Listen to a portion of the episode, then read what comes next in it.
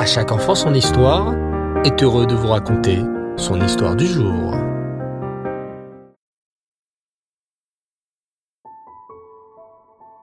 Bonsoir les enfants et Reftov, j'espère que vous allez bien et que vous avez passé une bonne journée. Bao Hashem. Ce soir, je voudrais vous raconter une histoire à travers laquelle on voit combien chaque juif, chaque neshama, est précieuse aux yeux des tzadikim qui dirigent notre peuple.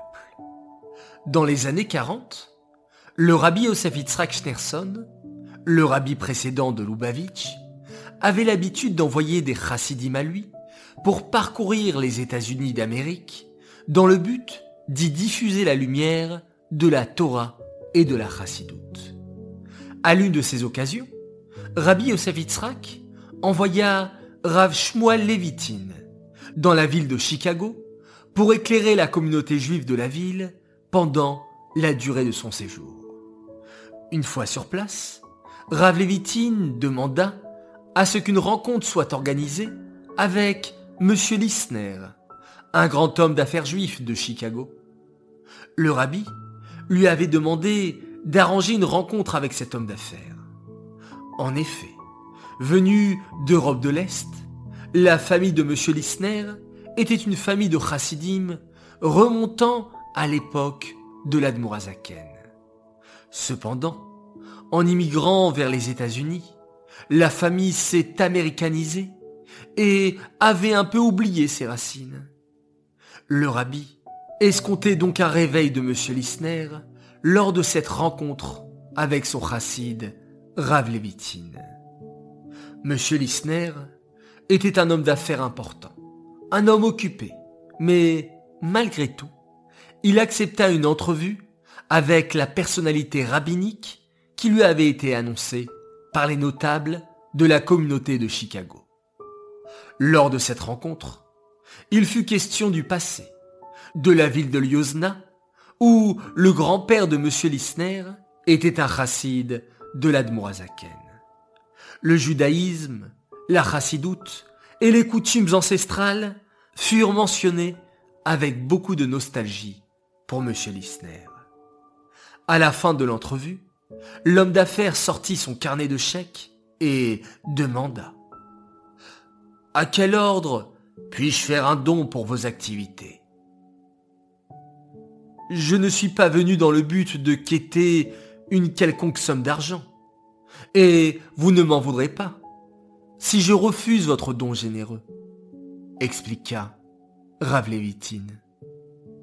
Mais, protesta M. Lissner, le rabbi ne vous a pas envoyé jusqu'ici pour parler de la vie en Russie ou pour boire un verre seulement. Effectivement, expliqua le chassid. Laissez-moi vous expliquer.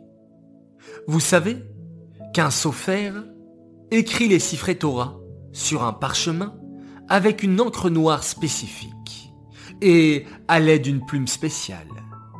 Le sophère doit respecter des règles très précises qui rendent le Sefer Torah cachère.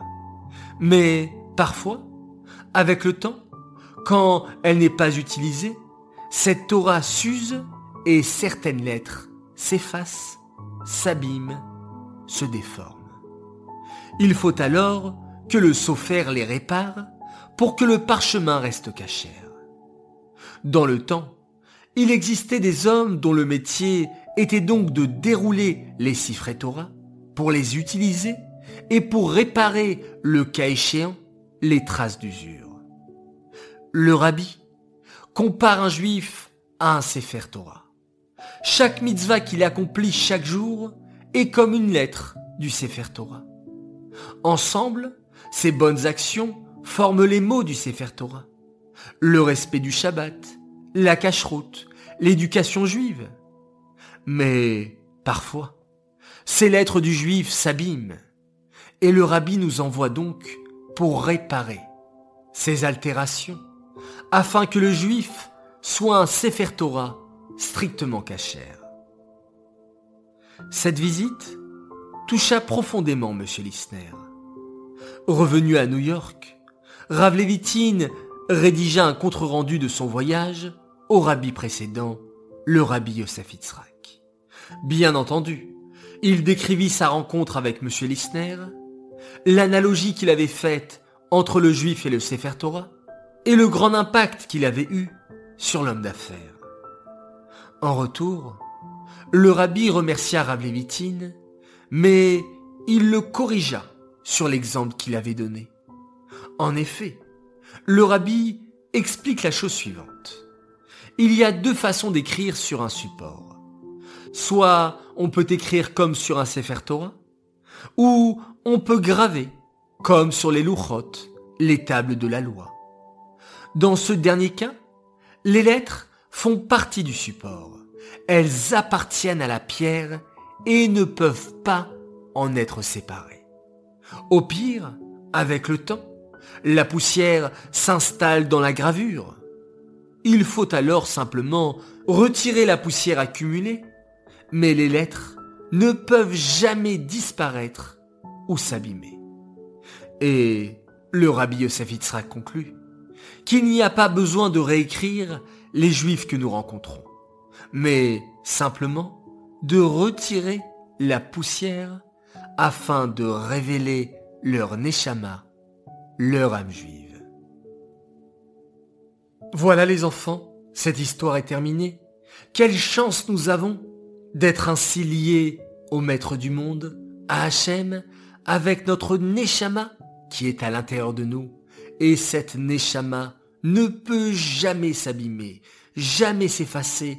On restera toujours et nous serons très fiers d'être de bons juifs et de pratiquer tôt ou tard toute la Torah et toutes les mitzvot. Cette histoire est dédiée Leilou Nishmat, Julien Serge Cliffa, Ben Victor Shalom, Ben Tolila. J'aimerais souhaiter ce soir trois grands Mazal Alors tout d'abord, un immense Mazal pour les dix ans d'un garçon extraordinaire.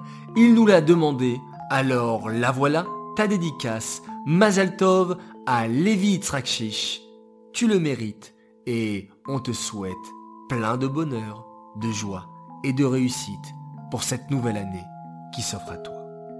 Un très grand Mazal également, encore pour les dix ans, cette fois-ci d'une merveilleuse fille. Une fille adorable, elle nous écoute tous les jours, elle progresse tous les jours et elle est vraiment fan de nos histoires. Alors merci à toi, Rachel Serf. Je sais combien d'efforts tu fais. Papa et maman sont très fiers de toi, de la belle Chassida du Rabbi. Alors attache-toi toujours à la Torah et les mitzvot. Enfin, dernier Mazaltov, et encore et toujours pour les 10 ans d'une belle princesse qui les a fêtés aujourd'hui même, le 14 Tevet. Mazaltov à toi, Rivka Teila Coleman de Zurich. Bravo à toi, notre chère fille, pour tes bons résultats à l'école, et le nachat que tu donnes à toute la famille par tes bons comportements. Continue de grandir dans le chemin de la Torah et des mitzvot, et d'être toujours là pour tes frères et sœurs, Raviva, Lévi et Esther, qui t'aiment beaucoup. Tu fais rayonner la lumière de la Torah, bonté et intelligence autour de toi, de la part de tes parents qui t'aiment très très fort. Voilà les enfants, l'histoire, les Mazaltov sont terminés. J'espère que vous avez passé un joli moment en notre compagnie, la compagnie de à chaque enfant son histoire. C'est toujours un plaisir d'être avec vous dans ces moments-là, alors continuons tous ensemble à progresser dans la Torah, dans les mitzvot, dans nos bons comportements, dans notre tefila, notre tzedaka et tellement de belles mitzvot que nous avons la chance de pouvoir accomplir tous les jours. Alors une dernière petite mitzvah pour terminer la journée et se dire au revoir, c'est bien entendu la mitzvah de la récitation du schéma Israël. 累了都。